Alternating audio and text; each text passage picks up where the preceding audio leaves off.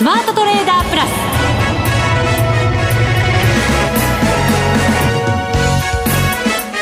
全国のリスナーの皆さんこんにちは。大里清です。ここからの時間はザ・スマートトレーダープラスをお届けしていきます。本日は内田正美さんお休みです。大里が代打を務めさせていただきます。えではこの方をご紹介しましょう。国際テクニカルアナリスト福永博之さんです。よろしくお願いいたします。よろしくお願いしますなんかすごい落ち着いた雰囲気で落ち着いた、ね、本当ですか、はい、あのしっとり大人な感じで今日はお届けしようかなっていうテーマを決めて。はい。私の場合はいつもあの賑やかに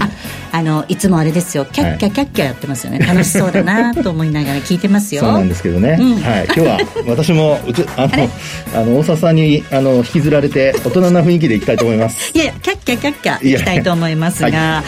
い、ただマーケット見てみるとちょっと今日430円安ということで日経平均株価2万8000円割れる動きとなりました。はい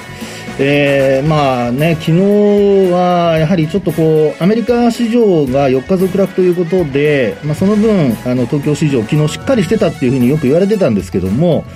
まあ、その分やっぱり下げがちょっと大きくなっちゃったっていう感じでしょうかね。あのまあ、重要なことは、今週月曜日の安値を、まあ、あ終値ベースで切って始まったんですよね。ですからそこでより、あのまあ、売り物があの膨らんだっていうところだと思うんですけど、あと前回お話ししたやっぱりあのパウエル FRB 議長のそのジャクソンホールでの発言ですよね、まあ、これもあの前回ねちらっとお話しましたようにパウエルさんってやっぱりサプライズ的な話をする人だっていうことをちらっと言いましたけど、はい、あのたった、えー、10分未満でしたっけ？あの公演8分って言ってましたね。ね8分ぐらいで言ってましたよね、はい、その中でもう本当にあの必要なことだけ言って終わったというですね、うん、でマーケット的には、まあ、あの期待しすぎたっていうところがあるとは思うんですけどあのー、マーケットはやっぱりちょっとダメージとしてですね、うん、なんか最初はボディーブローだったものが、はい、ちょっとカウンターパンチみたいになっちゃって。ストレートがグッと入ってきた感じですかね、ね本当そうですよね。あの今うちあの大里さんの手があの右側の手がこうちょっと前に伸びましたけども。福永さんを叩いてはパンチしちゃうといけないですから 皆さん誤解しないでください。私の方には向いてませんでした。大丈夫です。はい、はい、空を切りましたね 空を切りましたね。はい。まああそういう状況でですね株式市場がまああのちょっとこうえー、悲観的な見方になって、一方で、債券、為替っていうのは、それほど大きく、まあ、今日はね、24年ぶりの安値更新という流れにはなりましたけど、はい、為替は。うん、でも債券市場の上昇といっても、まあ、あの、これまで言われていた範疇の中で3.5%超えてるわけじゃありませんから、まあ、そう考えますと、やっぱり株式市場が、まあ、これ、よく言われるのは、悲観的に見ているっていう見方と、これまでが楽観的すぎたっていう見方とですね、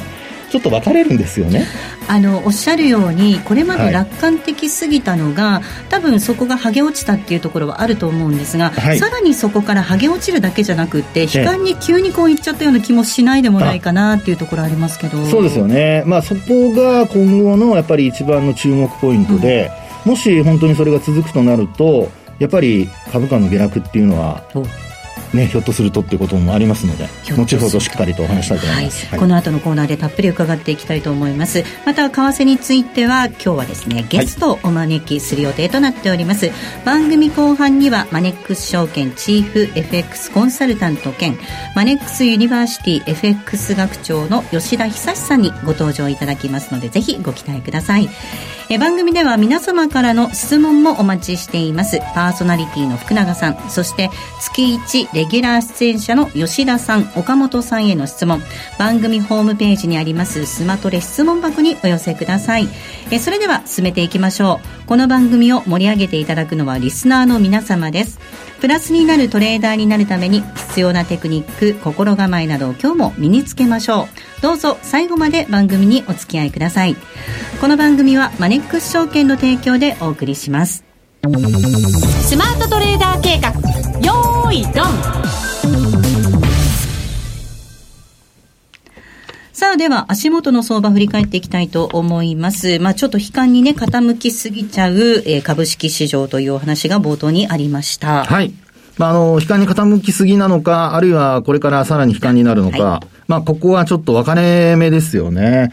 えー、あの、まあ、先ほども話しましたけど、こう、市場、まあ、金融商品をですね、あの、取り扱ってる、あるいはその反応ですよね、金融商品の反応が、結構これまでもまちまちだっていう話をしてたんですけど、まあ、結果的に株式市場が、あの、まあ、債券や為替の方になんかちょっと寄ってったっていう感じですよね。えー、というのも、やはり、あの、為替はもう135、まあ、5円、6円というふうに円安に触れてましたし、はい、まあ、ドル高の方にですよね。で、一方で、あの、債券の方もじわじわ3%を超えてくるような金利上昇になっていたと。で、そうした中で株式市場だけが、まあ、戻りを続けてたっていうところだったので、あの、一部にはもうね、金利の上昇は織り込んだっていう あの話もいろいろ出てましたけども、まあ結果的に、ええー、まあ3.5%っていうのを、まあ5%未満ですかね、終値では、つけた、あの7月、6月ぐらいでしたかね。まああの時から比較しても、金利は今低いんですけど、えー、S&P500 が、あの、4000ポイント下回ったりだとか、はいね、あの、結構ですね、やっぱりマーケットの、あの、悲観的な見方というのが、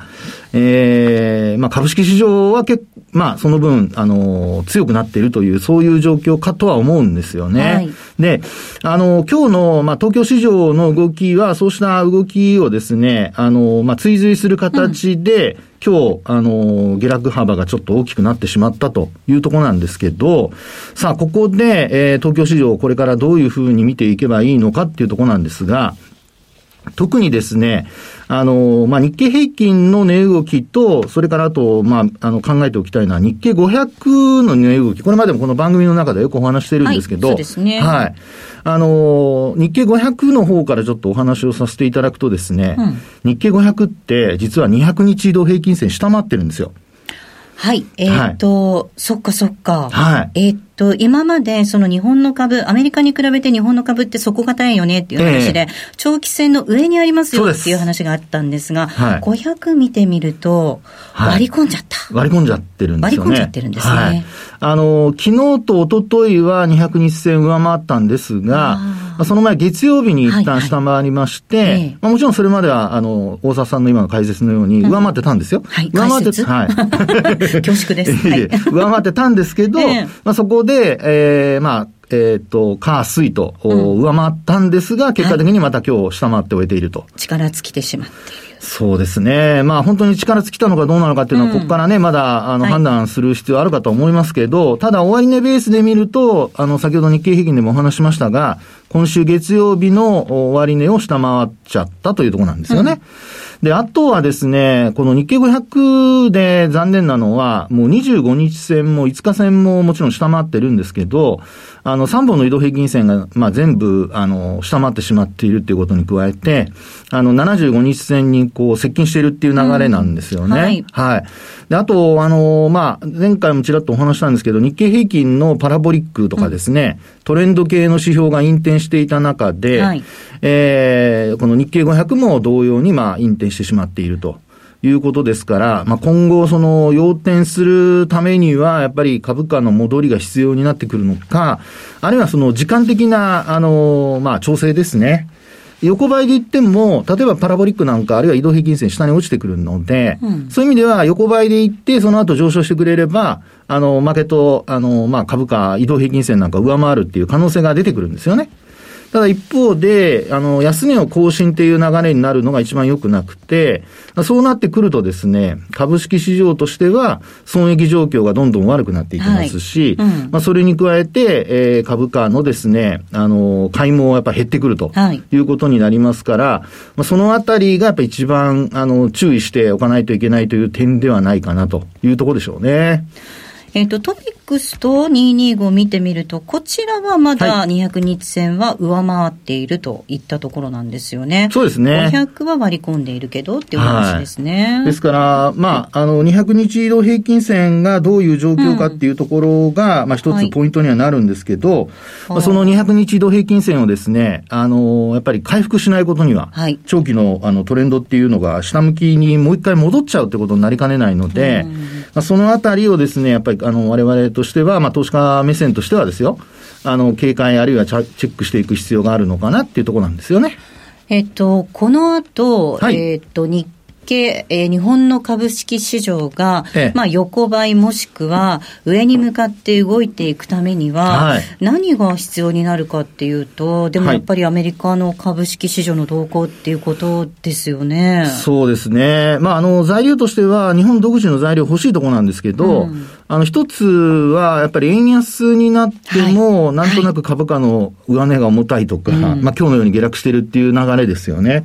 ですから、あの、個別の材料としては、例えば、その、国内の入国制限、うん、出入国の、あの、制限をですね、緩和するっていう話が出てて、まあ、それが、例えば直近で見ると、あの、JAL とか、はい、あるいは ANA なんかの株価ね、うん、あの、年初来高値更新だとかにつながったりしてはいるんですよね。うんですから、あの、まあ、市場全体を押し上げるのには、ちょっとこう、まあ、外部環境頼みというところがあるんだけども、一方で個別株ですと、あの、まあ、そういった、こう、高値更新銘柄というのがですね、えー、ちらほら見られるというところなので、まあ、そのあたりをですね、やっぱりちょっと注目して見ていく必要があるんじゃないかなっていうところなんですよね。うん、はい。で、あのー、まあ、やっぱり今見てる限り、今日も実際にあの、新高値銘柄っていうのはそれなりに数ありますけど、はい、あのー、やっぱり内需関連株が意外と多いですね。今日なんか例えば高島屋とかですね。はいはいはい。ええ、これあの、年初来高値更新しておいてるんですよ。はい。であとは、あのー、まあ、あえー、そうですね、午後に新高値、まあ、更新したのが、えー、例えば、あの、学上って会社ありますよね。はい。えー、はい、就職情報なんかを、ね、そうです、そうです、そうです。手掛けている会社ですね。ですよね。でそういったところが、まあ、高値更新だとか、あとはですね、えっと、例えば、これもちょっとびっくりですけど、やっぱりラウンドワンですね。確実にあれですね、内需系で、こう、外にみんなが出ていくっていうのを市場は先取りしてる形になってるわけですね。そうですよね。まあ、ですので、やはり、あの、銘柄的に、あの、そうした、まあ、指数が上がらなくても、えー、個別で、うん、あの、まあ、材料、あるいはテーマがあって、もちろんその後業績がついてこないといけないので、あの、一時的に終わる可能性もあるんですけど、まあ、ただ、今もし、あの、まあ、指数が上がらない、あるいは下がる、まあ、そうした中で、えー、個別株なんか買おうかなっていう人は逆張りよりは、まあ、そうした、あの、テーマでですね、買われている銘柄の押し目を拾うという方が、まあ、効率的なんじゃないかなというのがですね、今のこの状況の中で考えられる、まあ、戦略なのかなというところでしょうね。うん、はい。個別セクター見ながらっていうところですよね。ええ、今日はあの、またちょっと外部環境の話になっちゃいますけど、どえっ、と、アジア市場の下げも結構きつかったですよね。はい、で、あの、中国の問題、あんまり報道されないけど、実は結構不動産含めて厳しいんだよ、みたいな話ありますけど、そうですね。このあたりってどうですかね？そうです、そうなんですよね。あの、えー、まあ、例えばですけど、今日、うん、あの、中国財新が発表する PMI やりました。はい。で、これがですね、なんと50を下回りまして、ちょっとびっくりなんですけども、はい、まあ、あの、50ポイントちょっとっていう、まあ、前回のあの、結果を若干下回るっていうことで、うん、確か予想は50.2ぐらいだったと思うんですが、まあ、それを下回ってしまいまして、えー、結果的にはですね、50を下回るというのは、これ、えー、まあ、数ヶ月ぶりっていうところなんじゃないですかね。ですので、まあそういう意味ではそこも、あの、株価の生まれの、上値の重しになったと。いうところがあったんではないかなっていうところですよね。まあですので、あの、このところのその景況感で言うと、あの、まあ、アメリカの方では利上げがその景気後退につながるということで、今はいいという見方ですよね。で、それが日本への影響ってどのぐらいあるんだろうって皆様心配ではあるものの、えー、実際のところ、そんなに影響ないっていう意見のが多くてですね。はい。はい。えー、まあ、というのもやっぱり円安だとかですね。あるいは、その、まあ、国内のその、例えば今日の法人企業統計見ても、はい、えー、あの、経常利益の伸びがですね、四半期では過去最高でしたかね。なんかすごい、あの、結果になってましたけども、まあ、そういった状況もあってですね、えー、中身的には、こう、東京市場強いんじゃないかと。いう見方がやっぱり多いというのが、えー、まあ、東京市場、株式市場のですね、えー、株価あ上昇期待に、期待の支えになっているというところだと思うんですね。うんはい、ただ、これあの、もう本当は水を差すわけじゃないんですけど。まあ、得意ですよね、水差すの。いやいやそうじゃないでしょ。そうじゃない。失礼しました。まあよく重箱の隅をとかいやいや言われない言われない。これね、この番組、あの、石橋を叩いて渡るっていうのはこの番組のいいところなので、はい、はい、渡らないとなりますけど、渡らない。時もありますけども、はい、はい、あのー何を言おうとしたか忘れた。いやいや。ただ気をつけなくちゃいけないのが、水を差すわけではないですが。ないですけど、なんだろう、はい、そこなんですよね。うん、これあの、まあ実は私もあの、ほら、証券会社に勤めたこともありますし、経験長いじゃないですか。はい。ね、残念ながら。うん、で、その中で、やっぱりいろいろ経験積んでるわけですよ。うん、でその経験の中で、こう今のような状況をちょっと思い出すのが、やっぱりリーマンショック当時ですかね。アメリカのその、まあ、サブプライム問題が、まあ、大きくなったところで、あの、あまり、えー、日本にはもう、あれはアメリカの不動産の話なんだから、日本には影響ないよという話だったわけです。そんで当時も中国も良かったですからね。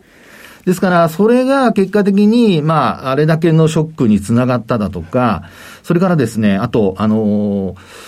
パウエル FRB 議長のこの発言聞いてると、どうもですね、日本の1988年以降の最後のあの、とどめを刺すようなあの、利上げ、うん、日銀の、はいはい。ええ、あの当時のですね、その雰囲気にちょっと似てるんですよね。いや、もう本当にね、あの、水を差したくないんですよ。ね、上がってくれた方がね、もちろんいいとは思うんです。で、景気もこれから悪くなるとは言いたくないんですが、万が一、あの、同じような歴史は繰り返すじゃないですけども、起こった時には、結構、あの、ダメージ大きいと思いますので、そのあたりですね。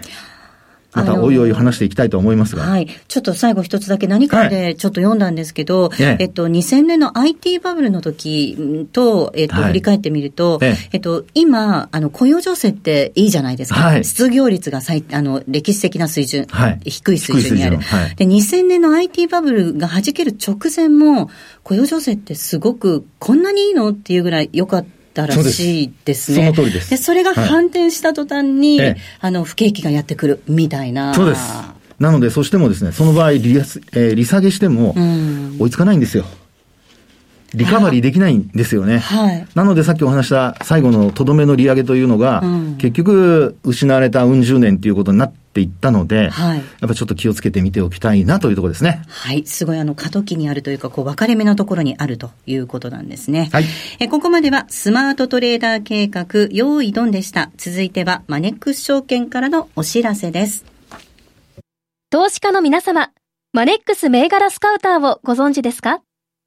マネックス銘柄スカウターは、マネックス証券に口座をお持ちの方が無料でご利用いただける日本株銘柄分析ツールです。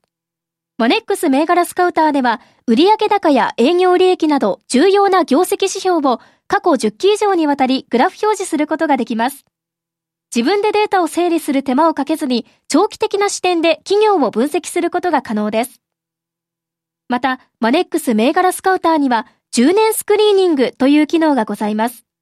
通常提供されているスクリーニング機能は、直近の通期業績や今期の会社予想などを対象にすることが多いのですが、10年スクリーニングなら、過去10年間の業績や直近の四半期業績での銘柄選びが可能なので、長期視点で自分に合った銘柄を探し出すことができます。さらに、マネックス銘柄スカウターはスマートフォンへの表示最適化も行っているので、外出先などでも場所を選ばずスムーズに銘柄分析を行っていただけます。また、マネックス銘柄スカウターの活用術も、マネックス証券のセミナーやホームページで紹介していますので、ぜひご覧ください。マネックス銘柄スカウターは、マネックス証券に口座を開設いただくと、無料でご利用いただけます。マネックス証券の口座は、無料で開設できます。日本株投資の強い味方、マネックス銘柄スカウターをぜひお試しください。マネックス証券での取引に関する重要事項。マネックス証券が扱う商品などには価格変動などにより元本損失、元本超過損が生じる恐れがあります。投資にあたっては契約締結前交付書面、目論見書の内容を十分にお読みください。マネックス証券株式会社、金融商品取引業者、関東財務局長、金賞第165号。スマートトレーダープラス今週のハイライト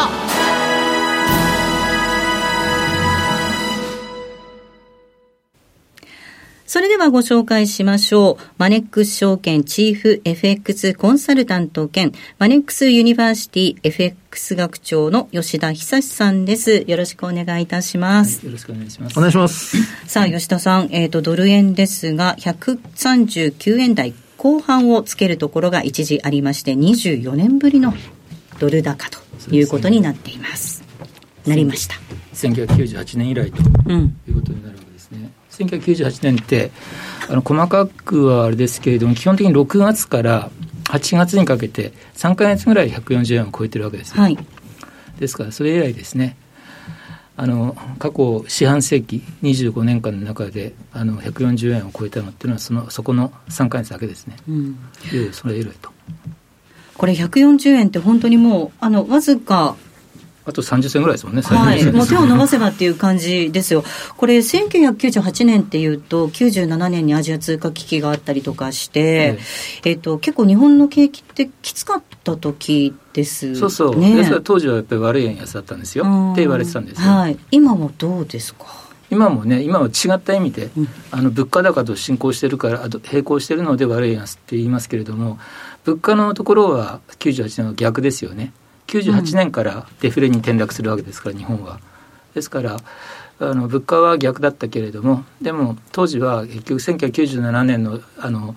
山一証券破綻とか、うんはい、大手の証券会社あの銀行破綻で金融危機ですねそう。ですから株だって下がってますよね。97年8年って、うん、株が下落するのと並行してなんか並行でもないですけれどもあのその円安も進行するので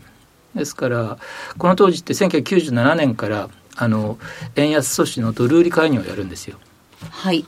ドル売り介入、はい、円に上がってほしいと。130円手前からドル売り介入するんですよ。はい、ただ止まらなくて、今お話したみたいに98年に入ってくると、あの特に6 5月、6月ぐらいから140円も超えてくるんですけれども、うん、その前、140円を超える前に、4月にですね、あのまだ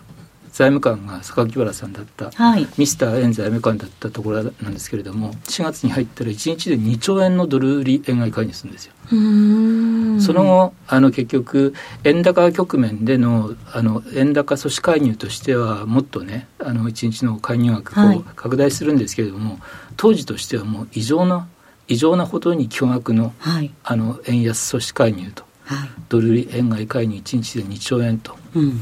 その後でなんか榊原さんがどこかのインタビューで喋ってたのを見ましたけれどもあの時にはちょっとやっぱりねかなりその外貨準備を使いすぎた、うん、日本って外貨準備いっぱいある国だから、はい、いくらなんかねあの外貨準備を売ってそれであの円安を止めようと思っても全然大丈夫みたいな、うんうんうん、あの考え方って結構ありますけれども、はい、榊原さんのそのインタビュー見てると、うん、当時としては外貨準備の1割近くをそのドル売り円買い介入で使っちゃったと。あれはちょっとやっぱり使いすぎだよねって。外貨準備って結局ちょっとでも残ってりゃいいってもんじゃなくて、うん、そりゃ持ってる中の1割とか使っちゃったら結構あのその危険ラインに入ってくるみたいな。あればあるほどいくらでも使っていいってもんじゃないんですよね。はいですから、まあ、そういう局面だったということですね、うん、1998年は。でしかも今回、その外貨準備を使う、まあ、もしあのドル売り円買い介入なんてことになると、えっと、外貨準備を使うだけじゃなくて、今ってその個人の投資っていうのも海外に向かってるってドル買いじゃないですか。だからこれでその外貨準備で止められないんじゃないかなんていう話もありますよね。まあそんなこと言ってたらいやい。つまでもなんか止めれないって話になっちゃうので、えーまあでも、今回その、介入が必要かどうかっていうと、ちょっとまた別別の話。さっきも、なんか、あの官房長官のね、あの記者会見かなんかで、あのあまりにも大きすぎるとか、あのこのあの円安は、ね、あの好ましくないとかなんか言ってるみたいですけれども、ただですね、まあ、普通に考えたら、参議院選挙ってやっぱり政治イベント終わったばっかりでね、あのすぐに効くかどうかもわからないような円安阻止介入って、参議院選挙前が一つのやっぱりあの政治的にはポイントだったと思うんですよね。はい、いいかにしろよと物価高で高円安でね、うん、あの自分たちの生活をもっと考えてくれよとかっていうふうな公民あの国民の声がこうあの増えると、はい、ね、あの聞くか聞かないかはともかくとして、えー、なんかやっぱりあの介入やるというのがあったんでしょうけれども終わっちゃったから。終わっちゃって。でほら黄金の3年間とかに入っちゃってるわけだから。選挙がないね。あんまりなんか政治的にはねあ効くかどうかわからないことをジタバタしてやるっていうふうにはもうなんなくなってんじゃないかなと思いますけどね、うんうん、これ140円を超えてくるとまた次の目処っていうのを上にあるんでしょうか？それとも達成感で売られるどんな感じになるというイメージ持っておけばいいですか？ジタバタはするんでしょうけれども基本的にはあんまりやっぱりその円高には戻りにくいと、うん、今のそのドル円ドル高円安ってあのアメリカの金利の中でも特にやっぱりその金融政策に反応する短期、中期の例えば2年債利回りなんかと連動してるわけですよ。でこれからアメリカはまだ利上げしていく大幅に利上げしていくって言ってるのに、2年債利回りが大きく下がるなんてことは普通ありえないわけですよ。でそれと連動してんだからそうするとドル円も大きく下がるってことはあの考えにくいですよね。まあ、あのじわじわとこう2年債利回りが上がっていくのを手がかりにしてドル円も上がっていくと。で次のターゲットっていうのは140円を超えた場合はさっきお話した24年前の高値って147円なもんですから。もちろんその前のねあの一つのこう節目大台として145円とかっていうのも、はい、あのありますけれども、うん、140, 140円を超えたらそういう145円とか147円に届くかっていう感じになってくるんでしょうね。あの基本シナリオは、まあ、円安方向に動く、まあ、それは金利の状況を考えれば当然でしょうっていう話なわけですよね。えっ、と、アメリカが、まあ、今のところは考えられないんですけどもちろん政策転換をしてくるとちょっとこれ流れはまた見方変えておいた方がいいっていうことにもなるわけですよね。まあ、でもすぐにはねなかなかあのすぐっていうのは年内とかっていうことでいうと、うんはい、なかなかやっぱり考えづらいだろうなと。うんでこの間もそのさっきの話も出てましたけどもジャクソンホールであのパウエルがこう高派的なね発言であ皆さんの感覚としてやっぱりインフレがピークアウトしたらあの利上げシステム緩むんじゃないか。でそれは株にとってプラスになるんじゃないかって、うん、おそらくみんながイメージしてるのってのは40年前なわけですよ。1980年代前半の、はい、あのボルカーがインフレ退治でやった局面っていうのは、インフレがピークアウトすると一旦ボルカーは利上げをやめるんですよ、うん、だから結果として株はですねボトムになるわけですよ、うん、そこから上がっていくわけですよ、うん、だから要するにインフレがピークアウトしたら株は買いだっていうのがおそらくあったと思うんですけどもただあの局面よくよく調べてみるとあの利利上げをやめたことは失敗なわけですよ